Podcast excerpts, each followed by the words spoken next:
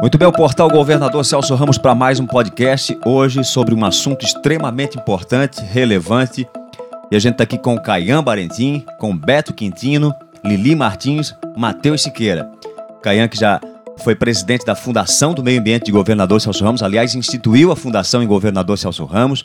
O Beto Quintino que tem é, sempre como bandeira principal aí na sua né, trajetória política em governador Celso Ramos a causa ambiental, sempre foi muito forte nesse sentido, muito atuante nesse sentido.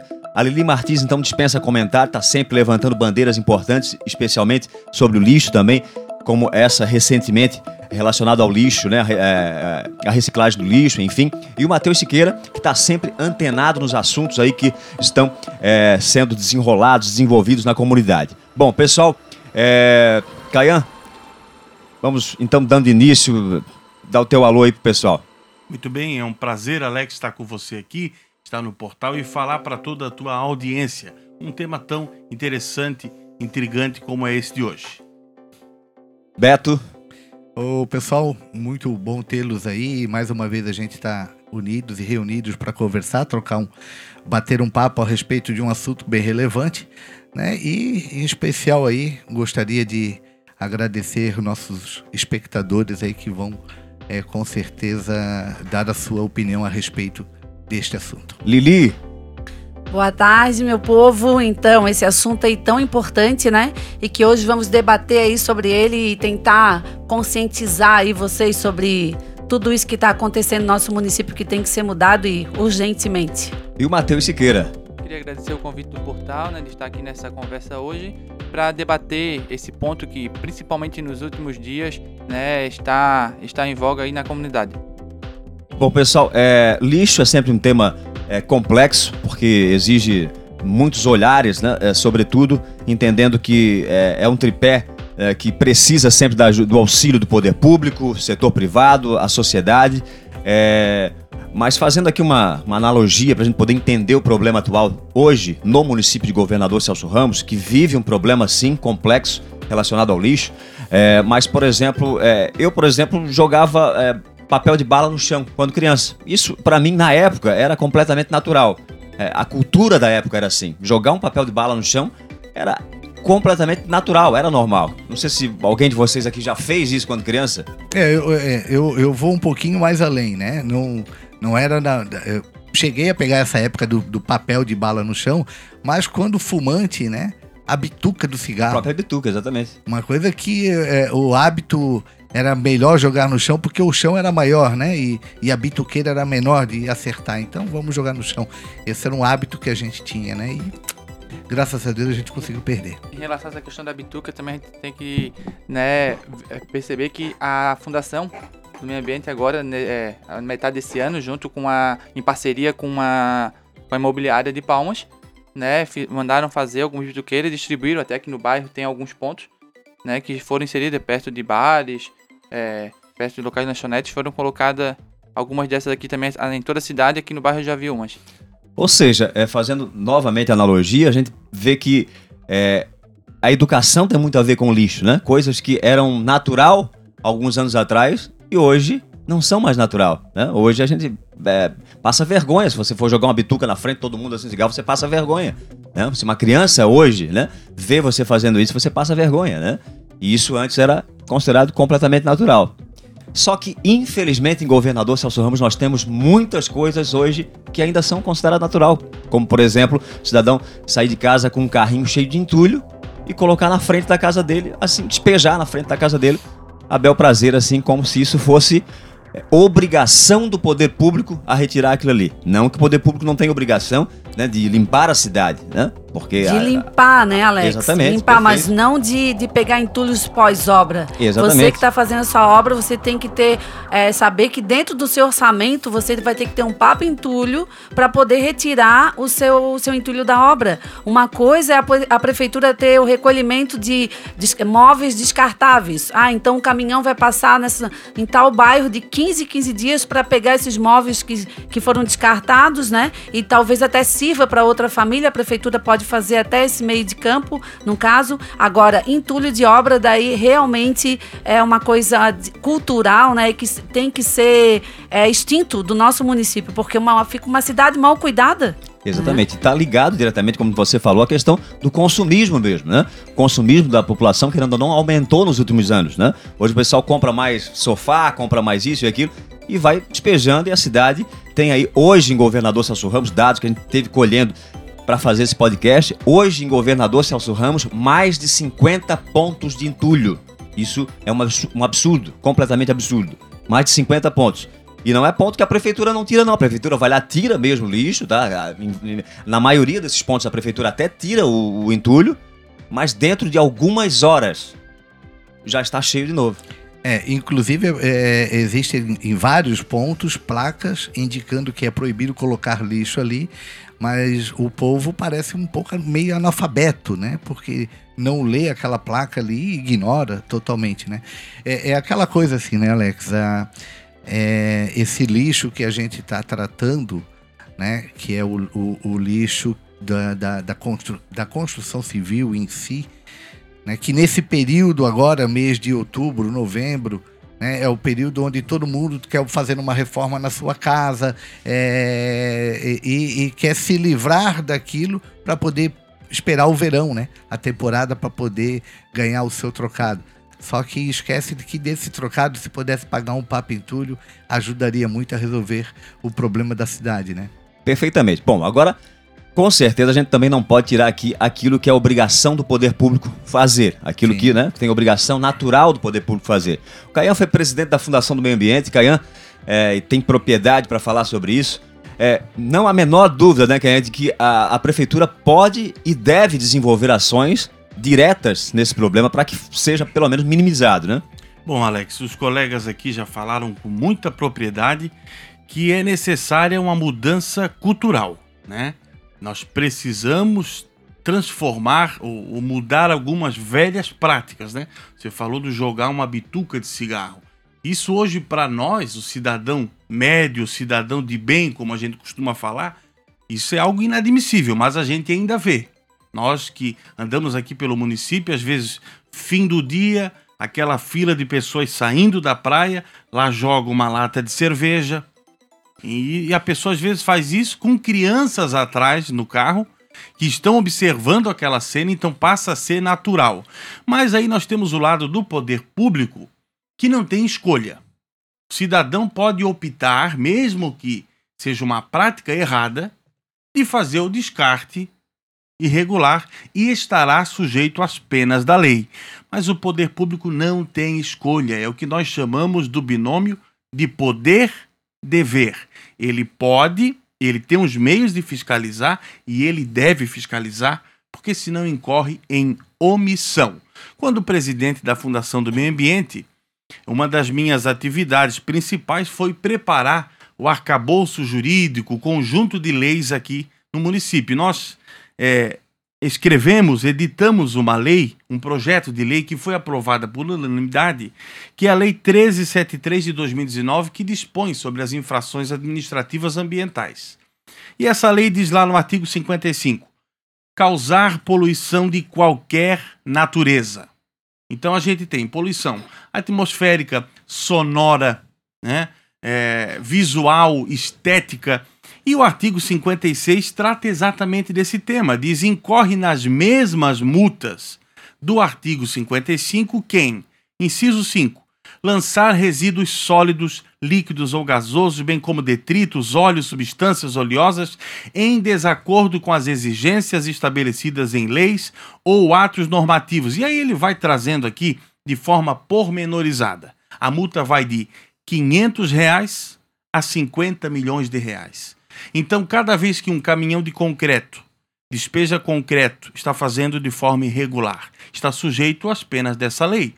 Quando a Lili trouxe a situação das construtoras, o construtor, quando monta a sua área, o, o- o seu, o seu espaço onde vai construir, ele tem que colocar lá o pipi móvel, certo? O que, que se vê na prática aqui? O camarada abre um buraco, faz quase que uma patente como era antigamente e fica tudo ali in natura. Vocês já viram disso? Não. Eu não vi, sério, que fala, fazem isso? E Não, eu- isso eu era fa- uma eu falei- corriqueira, Lili. Eu falei dos entulhos das casas né, populares, das construtoras, eu sempre vejo os papentulhos. Agora, em relação a banheiro, Nós víamos essa Isso- prática, algo vergonhoso. É impressionante. Impressionante. E aí você vê uma, uma empresa X que investe em marketing, gasta é, contas vultuosas, e aí o camarada com uma prática dessa arcaica. E você às vezes tinha que enfrentar um pouquinho para poder autuar um camarada desse. Então tá em desacordo com a lei. E uma cidade tão bonita como o governador Celso Ramos, que precisa né, é, cuidar com todas as forças né, da questão turística e o lixo, a questão ambiental, não pode de forma alguma passar despercebido, né, Beto? É, eu digo. é, pode ir, Beto. Pode ir. Até com relação ao que o, o Caian estava falando ali sobre é, as construtoras, né, questões mais do, do caminhão, do, os caminhões de concreto, as bitoneiras, é uma coisa assim ó, muito, muito é, corriqueira, né? Esses caminhões estarem é, despejando é, esse, esse concreto na estrada e eles dizem que é por causa da, da- do aclive do morro. O aclive do morro ou a capacidade acima do normal? Porque sabe-se que qualquer caminhão bitoneira que entra no município, ele entra com duas notas. A nota verdadeira para cobrar e a nota falsa para iludir a fiscalização. Ou seja, quem deveria ser punido por isso? O, o, o, o poder público deveria de punir o, o, o pessoal do caminhão? Também. Mas o próprio dono da construtora Certo. que deveria de punir o caminhoneiro e dizer o seguinte: nós não vamos pagar. Nós, nós não queremos mais comprar, eles têm esse direito. Mas de vez de ajudar a cidade, o que, que eles fazem? Não traz mais, não deixa para trazer mais outro caminhão. né? Então, em vez de ajudar, estão atrapalhando. Gente, uma coisa é certo. É, a cidade, ela tem que ser bem cuidada pelo seu povo. Então, Perfeito, isso perfeito. vem com só, a perfeito. educação, né? Porque existe aquela teoria lá da janela quebrada. Não sei se vocês já escutaram a teoria da janela quebrada.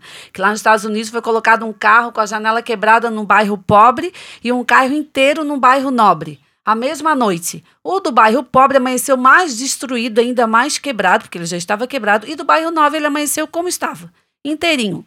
Eles, então, na outra noite, foram lá, quebraram a janela também do carro que estava no bairro Nobre.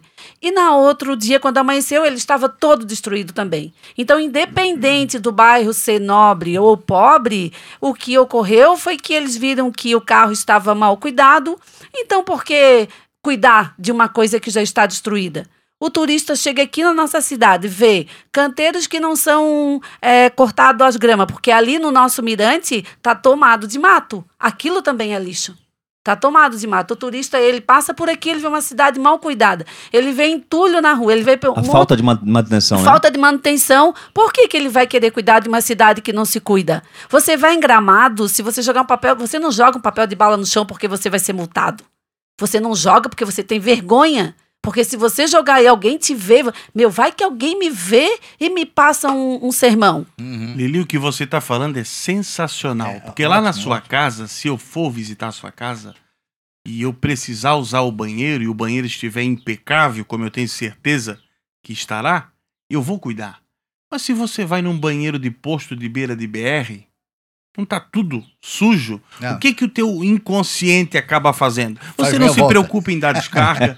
Eu tô falando de forma genérica, É, então você está trazendo algo fantástico, sensacional. O cidadão precisa ter o sentimento de pertencimento. Essa rua que eu moro é minha também. Essa Exato, calçada também exato. é minha. Sim. Então, um sábado pela manhã, com o sol brilhando, eu tenho que levantar e também cuidar da minha calçada, certo? É, exato. É, é aquela, ela é a mesma consciência hoje que a gente ainda a- a enfrenta da questões dos estacionamentos de para para idosos e estacionamento para pessoas com deficiência, né? E tudo tem muito a ver, como a gente falou anteriormente, com a educação. Matheus citou um exemplo anteriormente ao podcast aqui, relacionado às sacolinhas, né, Matheus? Conta pra gente aí como é que funciona, pessoal. A criançada chega no teu comércio e já al- muita, muitas delas já não pedem mais a sacola, né? Isso, por uma questão de consciência, né? Os professores na escola estão fazendo um trabalho muito bom né?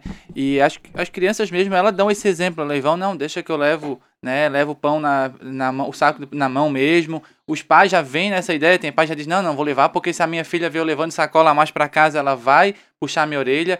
Então, eu, o importante, um dos grandes passos hoje é a questão da conscientização nas escolas, né? Um trabalho conjunto uma, da Fundação do Meio Ambiente com a Secretaria de Educação teria um impacto né, a médio prazo, longo prazo, muito maior do que talvez qualquer lei. Uma simples lei que sem, às vezes, muita, muita aplica, né, aplicação, até porque a capacidade de fiscalização aqui da cidade, a gente sabe, ainda não é, né, não é tão grande e é, é difícil mesmo. Agora, numa questão educacional de saber o que, que o outro vai pensar de mim, né, isso aí tem um grande impacto. É a mesma questão, quando falasse da frente da casa, isso eu percebo muito também.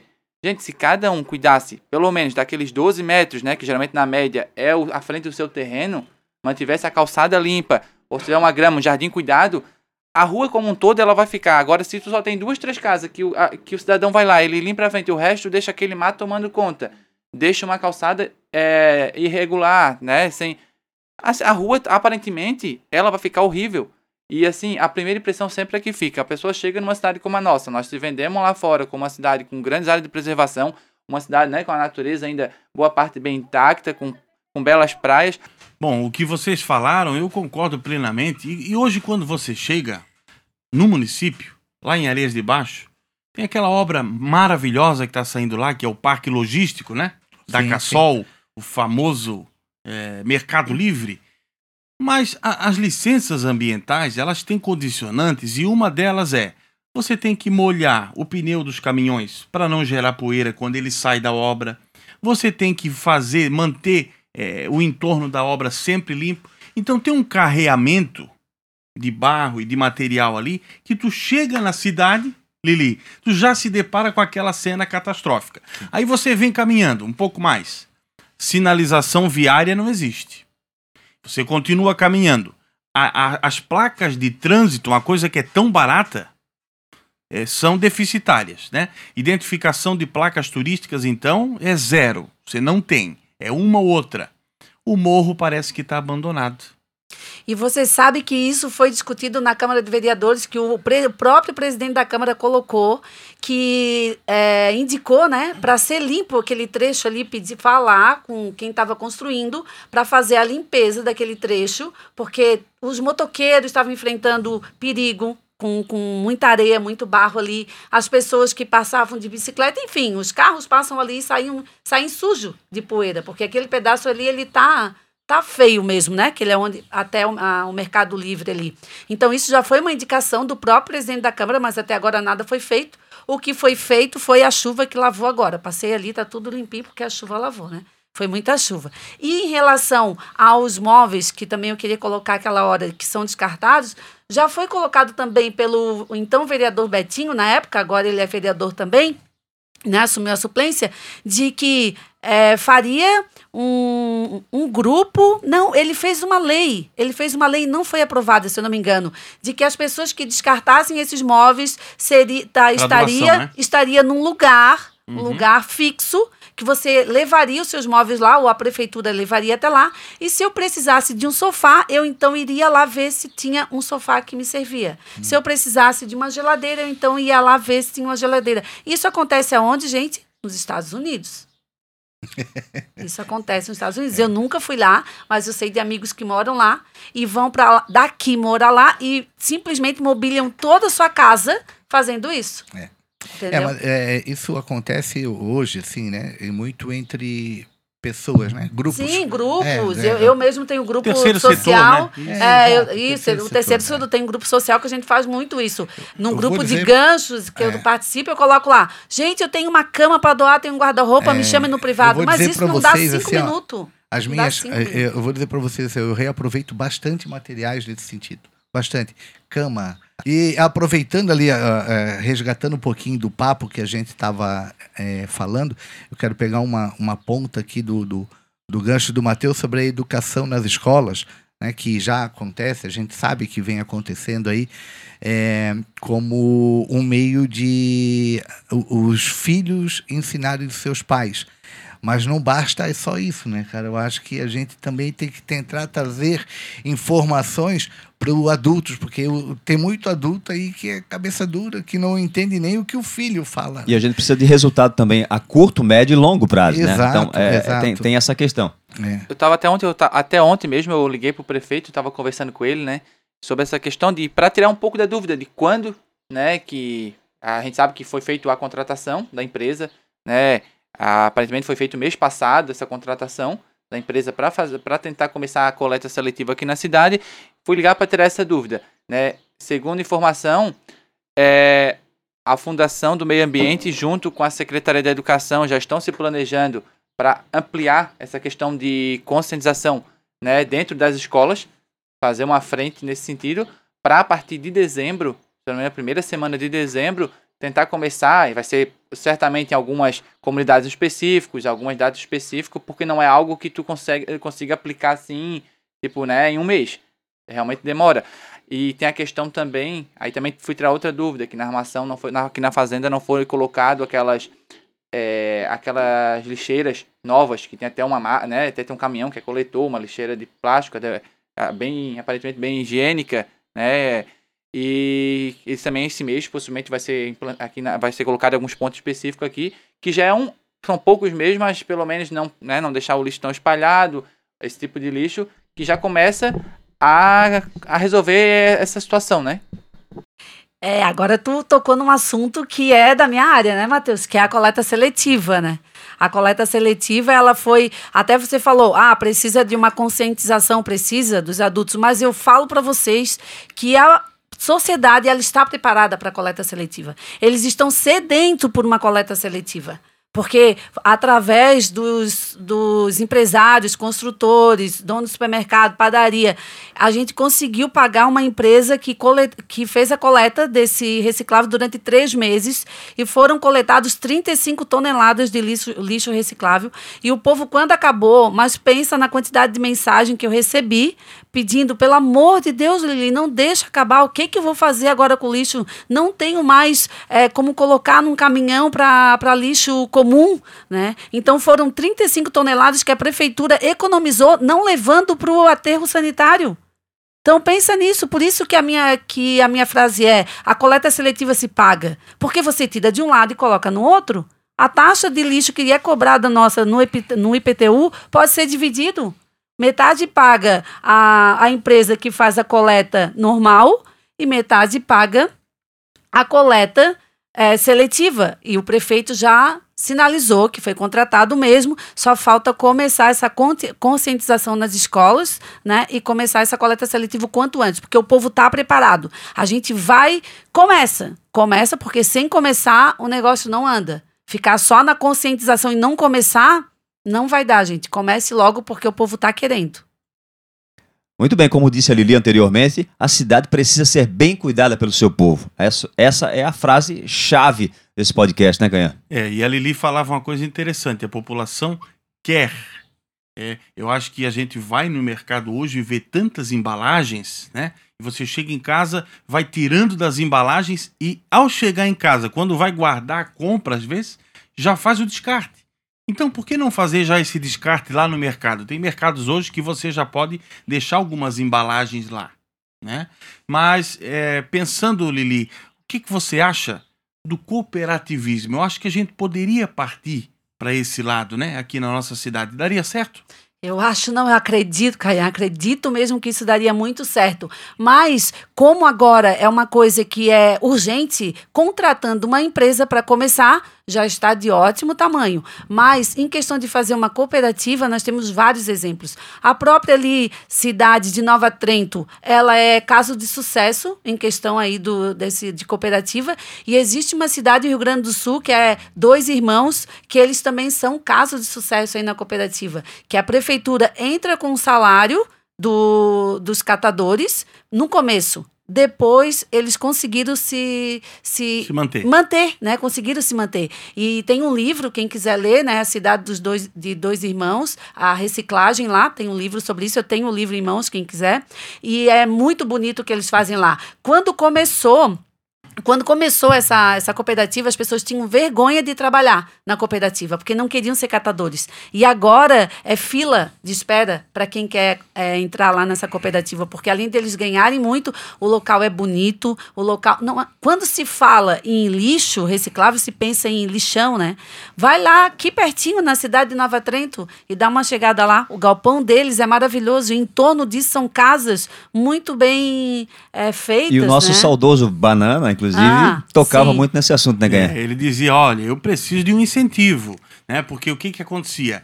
Ele acabava sendo penalizado, certa vez foi, por um fiscal da vigilância sanitária, ele naquela simplicidade dele, né, de saudosa memória, descartava ali no seu terreno e acabava que dava uma chuva, né, acabava atraindo uns animais, que é como ele lhe falou, você tem que ter um local próprio para isso, né, selecionar e separar, então o que fica junto do que? E às vezes tem que fazer uma pré-lavagem, né, etc. Não é jogar de qualquer jeito, né? Não, a pré-lavagem já tem que ser feita em casa, casa, né? Por isso que tem que ter essa educação aí Eu antes. vou, eu vou só fazer um revés com relação a esse assunto do cooperativismo e, ao mesmo tempo, elogiar aí essas cidades que a Lili eh, falou sobre dois irmãos e, Nova Trento. e Nova Trento, né? Mas é, entra mais uma vez a questão cultural, porque são cidades colonizadas por culturas muito diferentes da cultura do açoriano. Infelizmente, o cooperativismo, ainda para o açoriano, é algo muito longe de desconfiança. É o caminho? É. É um dos melhores? É, sem dúvida. Mas ainda a gente precisa educar muito o açoriano com relação a isso. A mostrar para o açoriano que cooperar é muito melhor do que trabalhar individualmente. Ferramentas de conscientização precisam ser fortalecidas, né? Exato, E exato. aí onde entra, onde entra, sem sombra de dúvida, a, a mão do poder público, né, Ganha? Acho que é aí que precisa o poder público é, ser mais ousado, né? É, Não depende- só, é, eu sei, exato. que, eu sei que a gente tem a Escola do Meio Ambiente aqui, por exemplo, faz a parte dela, evidentemente. Sim. Temos várias ações aí que sendo, né? Mas precisa, precisamos de mais ousadia, É. né? Mais Temos- ações o- contundentes relacionadas a É, isso. Falando sobre esse, esse grupo aí que você está falando em meio ambiente e outros grupos que estão surgindo, como agora surge hoje né, o, aquele grupo, é, não sei se é, é Desbravadores, o nome do, do grupo que é comandado hoje pela, pela primeira-dama, a Ângela, ah, meu nome? É, pois é, é, que É, é- estão fazendo limpeza é, aí. Eles têm, vem feito assim, ó, na praia, nos costões, coisa que a gente tem que voltar a esse assunto agora também, é voltar a falar sobre a questão da praia. Que o nosso turista, né? O nosso turista vem com as sacolinhas do supermercado cheia e levam para casa a barriga cheia, mas não a sacolinha, né? Deixa lá. É, e aí falou na educação ambiental e eu tenho uma bronca com isso, né? Eu comprei uma briga na época que a gente ficou na Fangov, porque a Fangov tinha uma diretoria específica de educação ambiental. Então, é, é lógico, né? Meio lógico que a, a escola de educação ambiental ficasse vinculada à Fundação do Meio Ambiente. E quando eu fui levar essa proposta, eh, saíram dizendo aí que eu queria extinguir e o que, que não pode acontecer? Educação ambiental hoje é como educação física para muita gente. É o momento de fazer o nada, de ficar à la vontade. É quando o aluno fica solto, largado. A educação ambiental tem que deixar de ser aquele desenho que você dá lá para o aluno pintar, aquele momento de recreação. Que é muito mais do que isso, né? É, o aluno tem que, primeiramente, Ação, né? é, e passar a entender o que, que é o lixo. O lixo é o resíduo que não pode mais ser aproveitado. Hoje nós temos um grande exemplo de lixo, o absorvente, a fralda descartável. Você não consegue ainda, de forma prática, eficiente, separar ou desfazer uma fralda descartável. Aquilo é lixo.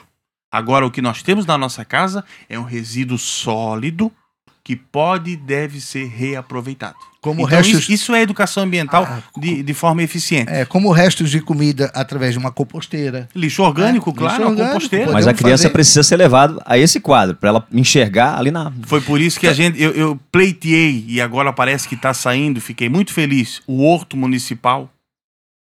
Então, Não- cada não escola pode ter a sua horta. Ah, sim. Então, os alunos vão aprender a compostagem, vão cuidar da sua horta. E o horto municipal vai produzir as mudas que cada escola vai plantar e você disponibiliza depois aquelas verduras, né? Aquela salada para as famílias. O Legal, governo do legal. estado, uns anos atrás, já tinha né, o, o projeto Ambial, Sim. que sim, era na época até do governo do Luiz Henrique, teve aqui na. Chegou, aqui- chegou a ser aluno do Ambial? Não fui no aluno, projeto? mas eu, eu assim, eu sempre estava acompanhando, né? É, o governo do estado na época implantou aqui, tinha um, salas separadas, tinha a questão da horta. Esses alunos eles faziam, era uma educação integral muito focada também na questão ambiental.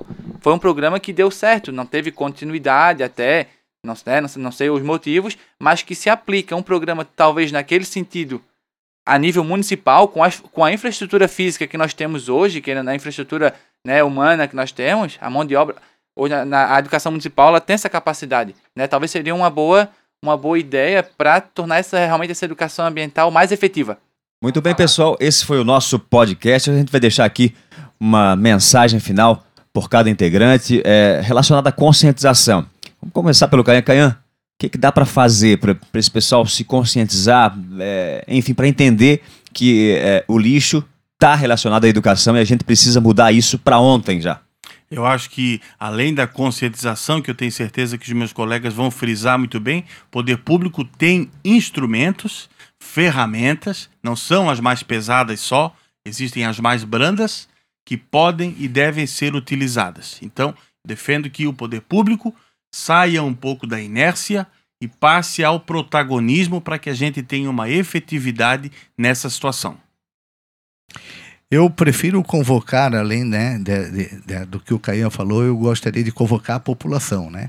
Para ela começar a, a usar duas, do- dois meios de jogar o seu papel de bala. Ou na lixeira, ou bote no seu bolso para quando chegar em casa devolver na lixeira. Só para vocês terem uma ideia, minha filha de 9 anos, com 4 anos de idade, no jardim, ela aprendeu que a água é algo que pode, pode acabar o nosso planeta. E se- até hoje, se ela vê uma torneira ligada com alguém escovando o dente ou lavando a louça, né, sem passando e saboando, e a torneira ligada, ela parece que a mãozinha dela é elástica, ela vai lá e desliga. Então, isso ela aprendeu na escola através de uma professora que estava disposta a ensinar isso. Então, vem de encontro que a educação é a base de tudo. Invista na educação, prefeito. Que aí você vai ter uma, uma, um município muito bem cuidado. Daqui a 10 anos, você vai olhar atrás, você vai falar assim: começou lá no meu, no meu governo isso aí. Eu acredito que com os incentivos econômicos corretos, né, na implementação do sistema de coleta seletiva, né, do lixo, eh, e uma junção, seja eh, da sociedade civil, empresários, associações e a questão educacional principalmente, nós vamos poder garantir um futuro mais sustentável aqui para nossa cidade. Bom, é isso aí. Esse foi o podcast. Lembrando também que a gente convidou o William Volinger também. Ele acabou não aparecendo, infelizmente, é uma pena. A gente lamenta, né? Deveria estar aqui também eh, participando, prestigiando. Aliás, ele que levanta tanto essa bandeira, deveria estar aqui participando hoje, num dia, num feriado, que a gente aqui eh, se dedicou, cada um de nós aqui nos dedicamos a, a- a gerar esse material para gerar conscientização, dando a nossa contribuição a governador Celso Ramos, porque eu tenho certeza que cada um dos que aqui estão eh, são apaixonados por governador Celso Ramos. Infelizmente, o William não apareceu, também não nos disse eh, uma razão para não estar aqui hoje. Bom, infelizmente, é assim que acontece, mas vamos lá. O nosso podcast, você pode ter acesso a ele por meio de diversas plataformas, Spotify, Google Podcast, Apple Podcast, Facebook YouTube. É isso aí, Portal Governador Celso Ramos.